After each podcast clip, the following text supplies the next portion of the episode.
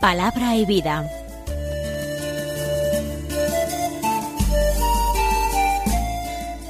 Con el padre Manuel Horta desde Sevilla.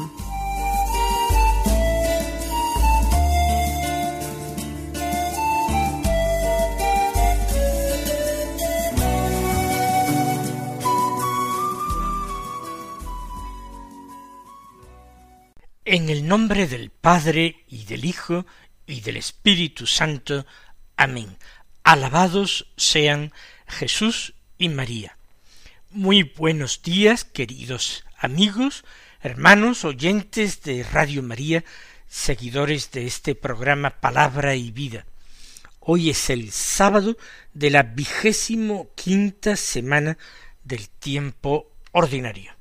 Este sábado es 24 de septiembre y en él la Iglesia, particularmente la Iglesia española, celebra la memoria de la bienaventurada Virgen María de la Merced, la orden mercedaria que la tiene como madre y patrona, fue fundada por San Pedro Nolasco en el año 1218 y se fundó para la redención de los cautivos cristianos que caían en esclavitud por parte de los musulmanes, con mucha frecuencia por parte de piratas.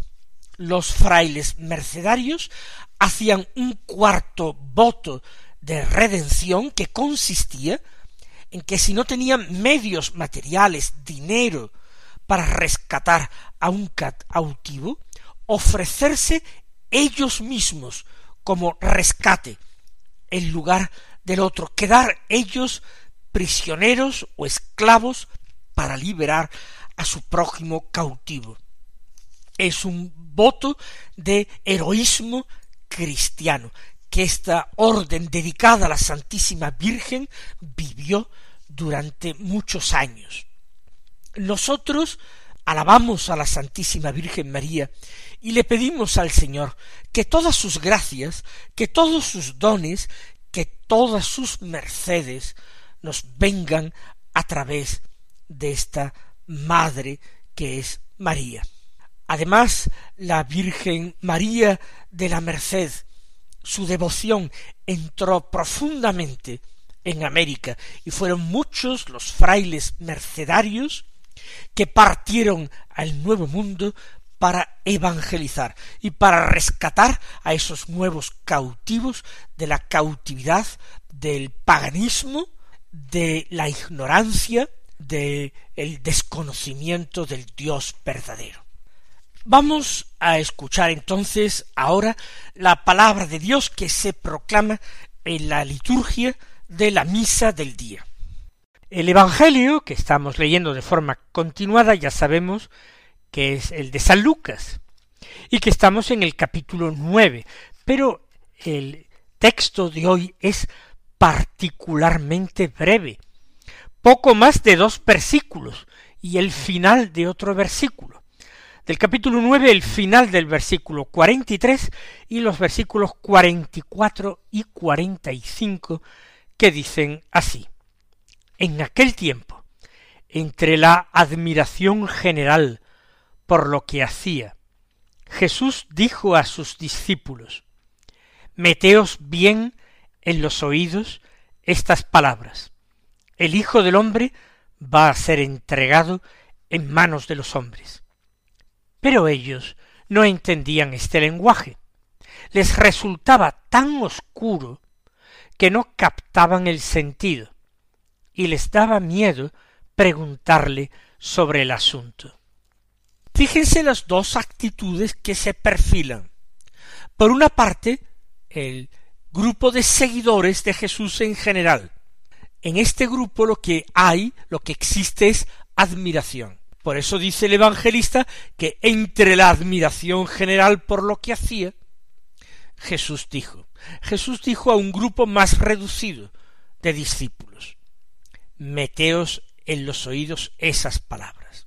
La gente está asombrada, admirada de su poder o de sus poderes, de las curaciones que realiza, su popularidad. Sin embargo, Jesús anuncia pasión y cruz. El Hijo del Hombre que va a ser entregado en manos de los hombres. El contraste es muy fuerte. La gente, la multitud, solamente quiere ver y oír acerca de los éxitos de Jesús, acerca de su triunfo. Sin embargo, Jesús se empeña a el grupo de sus cercanos en anunciarle muerte, pasión y muerte. Ya en el Tabor, en el episodio de la transfiguración, por primera vez Jesús había comenzado a hablar de la cruz y le había costado ese rechazo por parte de Simón Pedro que se puso a reprenderlo. Dice San Lucas en este texto que ellos no entendían este lenguaje. Jesús, sin embargo, hablaba claro, pero era algo tan distinto de lo que ellos imaginaban. Ellos suponían el triunfo de Jesús sobre sus enemigos y la aceptación de la enseñanza de Jesús por parte de todos los dirigentes del pueblo.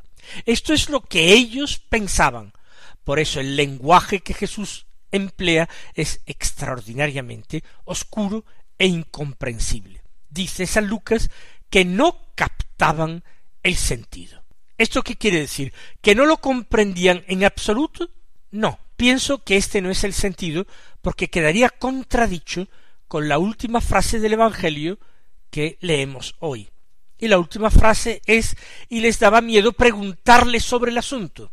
Algo entendían, algo captaban, pero no les interesaba enterarse bien, les daba miedo y preferían callarse. Qué fácil es precisamente hacerse uno sordo a los llamamientos del Señor, porque nos da miedo en ocasiones sus llamadas. Mis queridos hermanos, ojalá escuchemos hoy su voz.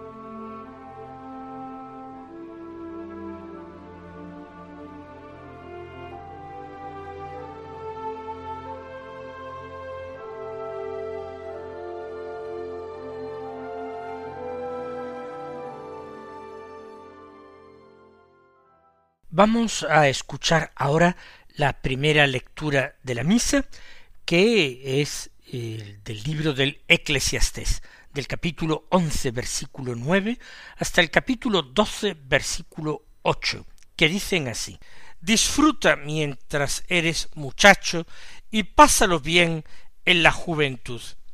Déjate llevar del corazón y de lo que te recrea la vista, pero sábete que Dios te llevará a juicio para dar cuenta de todo.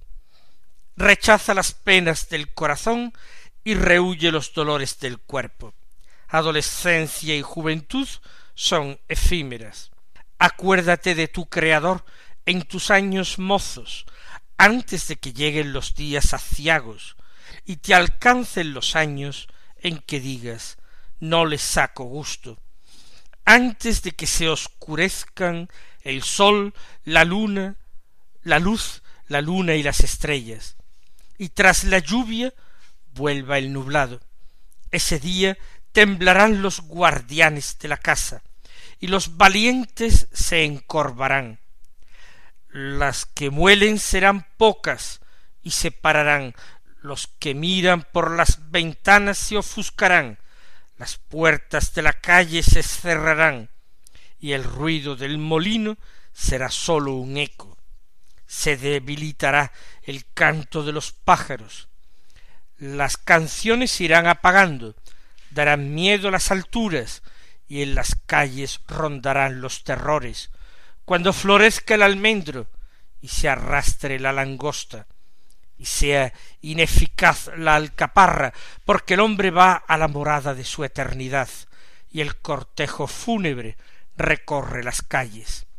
Antes de que se rompa el hilo de plata y se destroce la copa de oro, y se quiebre el cántaro en la fuente, y se raje la polea del pozo, y el polvo vuelva a la tierra que fue, y el espíritu vuelva al Dios que lo dio. Vanidad de vanidades, dice Coelet, vanidad de vanidades, todo es vanidad. El presente texto es una página magistral de toda la literatura sapiencial hebrea bíblica.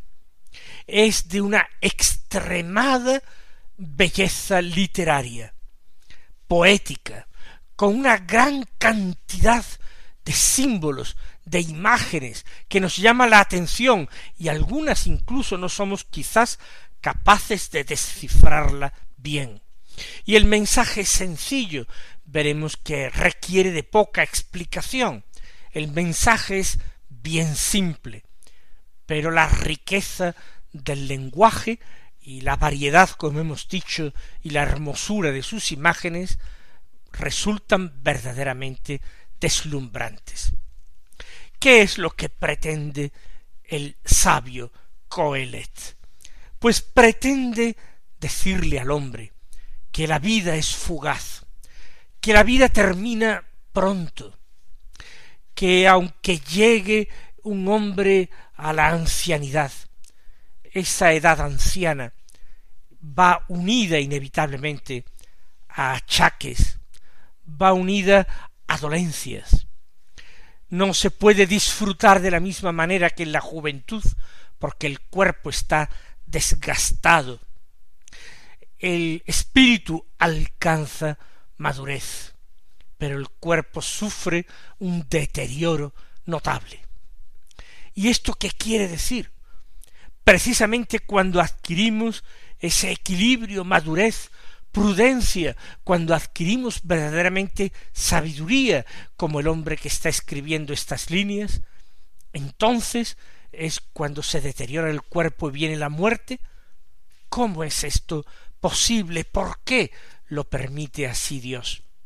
De alguna manera se nos muestra algo, y algo en lo que cree también Coelet, y es que ese crecimiento en espíritu, en plenitud humana, no está abocado a la muerte, sino a una vida que ya no es capaz de sustentar este cuerpo, una vida que ha sido querida por Dios, es un espíritu inmortal que retorna a Dios después de deshacerse la morada terrena. Eh, leamos estas líneas para explicar lo que no se haya comprendido. Disfruta mientras eres muchacho y pásalo bien en la juventud. Esto podría ser un mensaje pagano, una invitación a una vida de, de placeres, y no lo es, no lo es. Es una llamada al sentido común. Hay ciertas cosas que se pueden hacer cuando se es joven, pues está bien hacerlas. Para eso el Señor nos ha dado un cuerpo lleno de fuerza y de vigor. Eso sí, a continuación añade, sábete que Dios te llevará a juicio para dar cuentas de todo. Es decir, no se trata de dejarse arrastrar por el pecado, por los vicios, por la mala conducta. A eso no está llamando Coelet está llamando a aprovechar las ventajas de la juventud, pero a aprovecharlas sensatamente. ¿Por qué? Porque esta vida no es la única, porque hay un Dios en el cielo, y ese Dios que hay en el cielo es será nuestro juez y nos pedirá un día cuenta de todo lo que nosotros hemos hecho, dicho. Por tanto, Coelet no está invitando a vivir la vida de una manera superficial, antes al contrario, vivirla eh, con un sentido de responsabilidad, aprovechando lo bueno que puede presentar cada edad. Rechaza las penas del corazón, dice él, y rehuye los dolores del cuerpo. Adolescencia y juventud son efímeras. En la medida en que se pueda, el consejo es sensato. Esas penas del corazón, a veces tan inútiles, tan futiles, los dolores del cuerpo, los que pueden ser remediados con una vida sana, con un cuidado razonable, sensato y prudente de la propia salud. Pues esto es importante seguir las cosas así, vivir así, no entregarse a comportamientos que ponen en peligro nuestra salud y nuestra vida. Pero adolescencia y juventud son efímeras, no van a durar para siempre, e incita al recuerdo. Acuérdate de tu Creador en tus años mozos, antes de que lleguen los días aciagos y te alcancen los años en que digas no les saco gusto. En los años mozos hay que acordarse de Dios, no solamente el día de mañana, porque no sabemos si el mañana llegará, o si ese cuerpo deteriorado nos va a llevar más bien a una actitud de falta de fe, de falta de confianza. No dejemos nuestra conversión para el día de mañana. En tus años mozos, acuérdate de Dios. Porque, porque esos años de ancianidad serán años en que quizás digas no le saco gusto. Ya no puedo disfrutar, no puedo alegrarme y el sol, la luna, las estrellas, la luz se oscurecerá y tras la lluvia vuelva el nublado. Puede ser una clara alusión a la pérdida de, vista, de claridad, tanto eh, física en el sentido de la vista, como en el entendimiento de un cierto entorpecimiento al que está aludiendo Coelet, ese oscurecerse el sol la luna, la luz, las estrellas. Ese día y ahora viene una cascada de imágenes. Como digo, no todas a veces pueden ser fáciles de identificar. Ese día temblarán los guardianes de la casa y los valientes se encorvarán. ¿A qué se está refiriendo?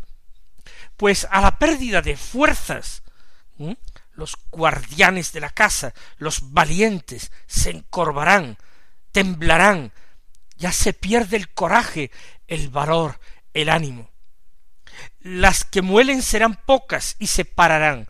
Las que muelen pueden ser una referencia a los dientes y a las muelas. Serán pocas, se ha perdido las piezas dentales, se pararán. Los que miran por las ventanas se ofuscarán, se refiere seguramente al sentido de la vista, que se pierde, que se debilita. Las puertas de la calle se cerrarán. En definitiva son los sentidos y la curiosidad y el interés por el mundo exterior.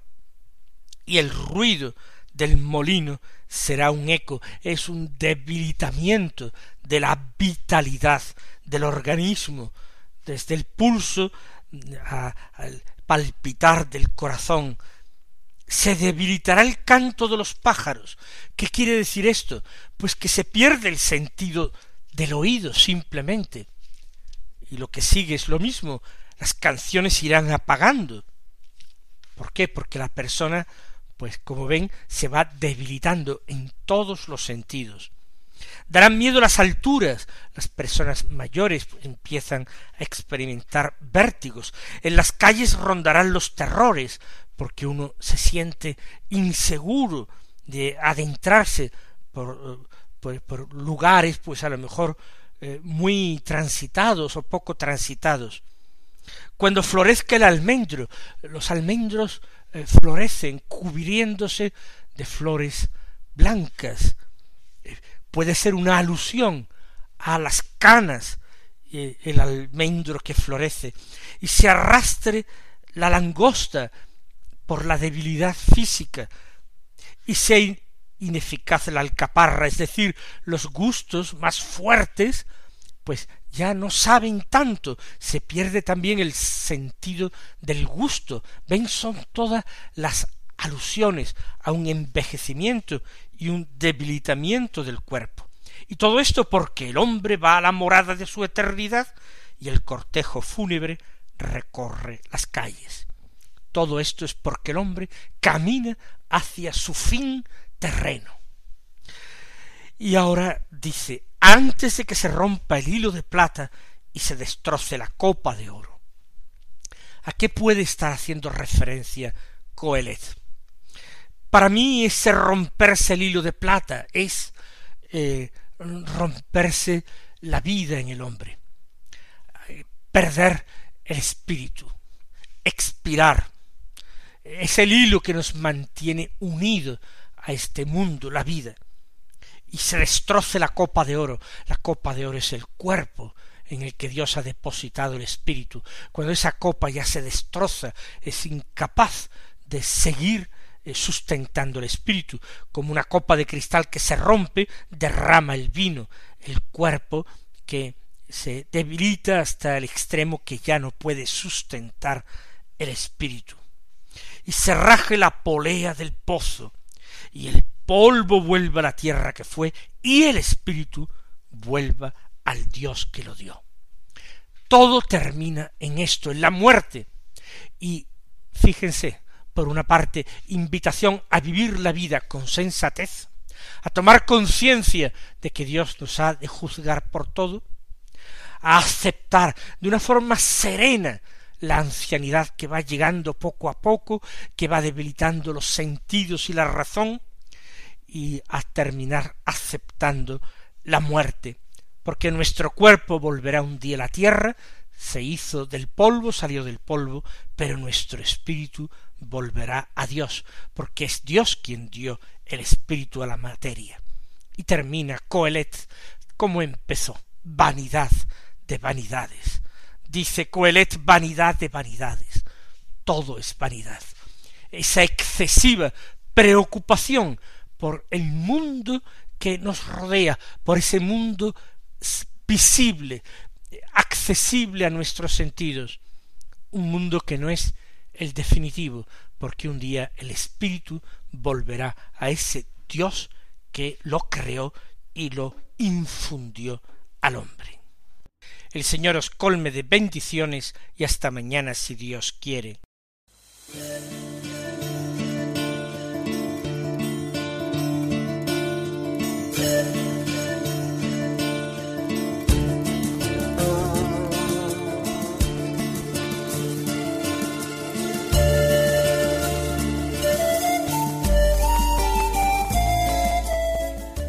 Concluye Palabra y Vida, un programa dirigido desde Sevilla por el Padre Manuel Horta.